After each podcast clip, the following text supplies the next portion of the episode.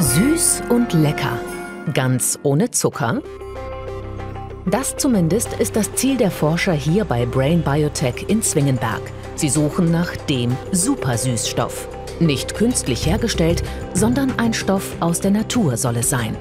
Und er muss eine entscheidende Eigenschaft haben. Wir suchen nach dem Süßstoff, der genauso schmeckt wie Zucker oder eben Zucker ähm, praktisch so verstärkt, äh, dass man weniger Zucker braucht, aber es genau wie vorher schmeckt das Produkt. Bisher bekannte Süßstoffe können dieses Geschmacksversprechen oft nicht erfüllen. Viele Menschen mögen sie deshalb nicht. Hinzu kommt, bisher ist nicht völlig geklärt, wie die künstlichen Stoffe im Körper wirken. Beispiel Aspartam. Trotz behördlicher Prüfung warnen Kritiker vor möglichen Nebenwirkungen wie Kopfschmerzen oder Sehstörungen.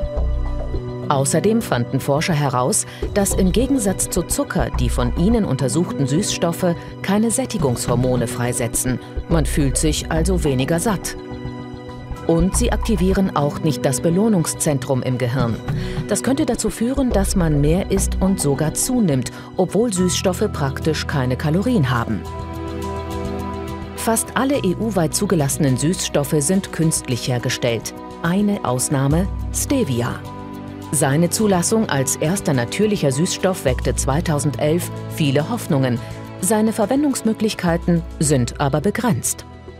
Es gibt Produkte, die funktionieren zum Beispiel mit Stevia nicht so gut. Sie werden kaum ähm, ähm, Milchprodukte zum Beispiel, die mit Stevia gesüßt sind, finden, weil da die Fehlnoten sehr, sehr raus, herauskommen. Und wir suchen nach dem besseren Süßstoff, nach dem besseren Stevia.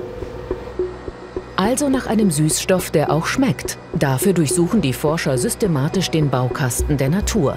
Tiefgefroren lagern hier Zellen und Naturstoffe aus unzähligen Pflanzen und Pilzen. 20.000 Proben haben die Forscher bereits untersucht.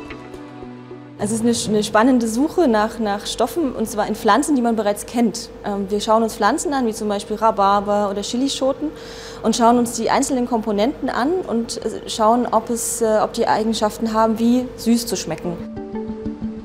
Die Stoffe können in essbaren oder nicht essbaren Bestandteilen stecken, in kleinsten Molekülverbindungen, die nur Spuren von Süße enthalten.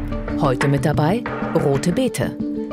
In einer einzigen Pflanze können Hunderte, manchmal Tausende Verbindungen enthalten sein, die alle getestet werden müssen. Das macht die Forschung zeitaufwendig und teuer. Der wichtigste Helfer dabei, die künstliche Zunge. Das ist eigentlich das Herzstück unserer Forschung. Mit dieser Zunge, mit diesen künstlichen Zellen können wir tausende Stoffe auf ihre Eigenschaft hin überprüfen. Sind sie süß, sind sie bitter und das äh, in einer sehr kurzen Zeit. In jedem dieser Röhrchen stecken Geschmackszellen, die der menschlichen Zunge entnommen wurden. Sie reagieren auf die getesteten Proben. Empfangen die Zellen das Signal süß, setzen sie Botenstoffe frei. Diese lassen sich sichtbar machen als Lichtsignal. Die vielen leuchtenden Punkte zeigen, dass die rote Beete vielversprechend sein könnte. Das allein reicht aber nicht, denn nur Menschen können die entscheidenden Nuancen schmecken. Zweimal zwei Proben werden heute gegeneinander getestet. Probe 2 ist der Naturstoff aus der roten Beete. Die erste Probe hat süßer geschmeckt, bei der zweiten Probe gab es einen leicht metallischen ne-, äh, Nebengeschmack. Damit ist der rote Beete-Süßstoff durchgefallen. Denn Proben, die in der Verkostung scheitern, sind für die weitere Erforschung uninteressant. Ein anderer Kandidat hat hingegen geschmacklich vollends überzeugt. Ein süßes Eiweiß aus einer südamerikanischen Beere, Pentadiplandra bracciana.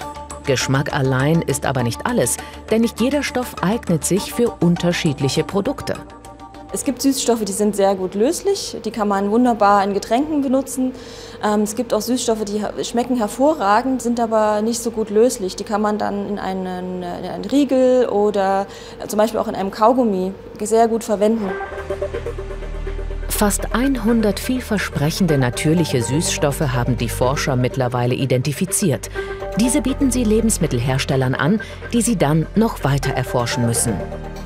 Dabei zählt nicht nur der Geschmack, sondern auch, wie gut verträglich sie sind und wie sie im Körper wirken.